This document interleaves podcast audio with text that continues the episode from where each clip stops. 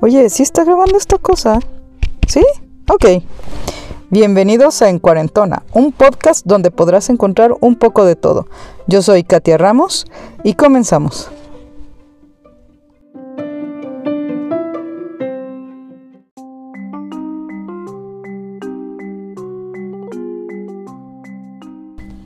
A veces, cuando no tengo nada que hacer, porque sí, a veces no tengo nada que hacer, me sorprendo a mí misma con algunos pensamientos mágicos musicales. Y el otro día estaba reflexionando sobre lo siguiente. Abrí mi refrigerador y lo primero que vi fue una caja de Riopan. Y abrí mi alacena y lo siguiente que vi fue un montón de frascos y cajas de omeprazol, pantoprazol y anexos. Y entonces me pregunté, ¿qué demonios pasó aquí? Cuando dejé de tener solo alimentos en mi alacena y en mi refrigerador para tener medicamentos estomacales. Y ahí es donde me puse a reflexionar.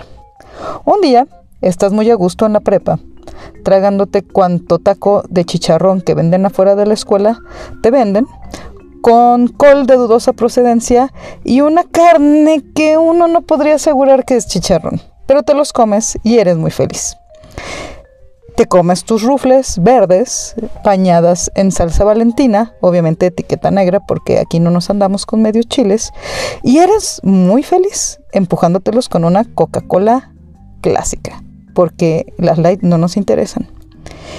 Estás tomando felizmente Tonayan o vodka de dudosa calidad, porque lo que tu presupuesto estudiante te alcanza a pagar, y no te importa porque al día siguiente ni siquiera tienes cruda.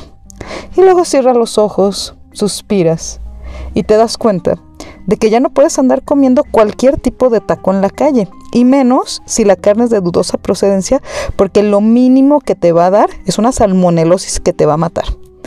Tampoco puedes estarte ya comiendo la bolsa grande de los rufles verdes bañadas en salsa valentina negra, porque te vas a canjear una acidez tremenda y sientes que te vas a morir y mucho menos puedes andar comiendo y tomando alcohol de dudosa procedencia porque te vas a quedar ciego y porque la cruda al día siguiente te va a matar. Y justo estaba en mis debrayes mentales observando el techo en esos momentos donde sí, a veces no tengo nada que hacer. Y es ahí donde caigo en cuenta de que soy una señora cuarentona.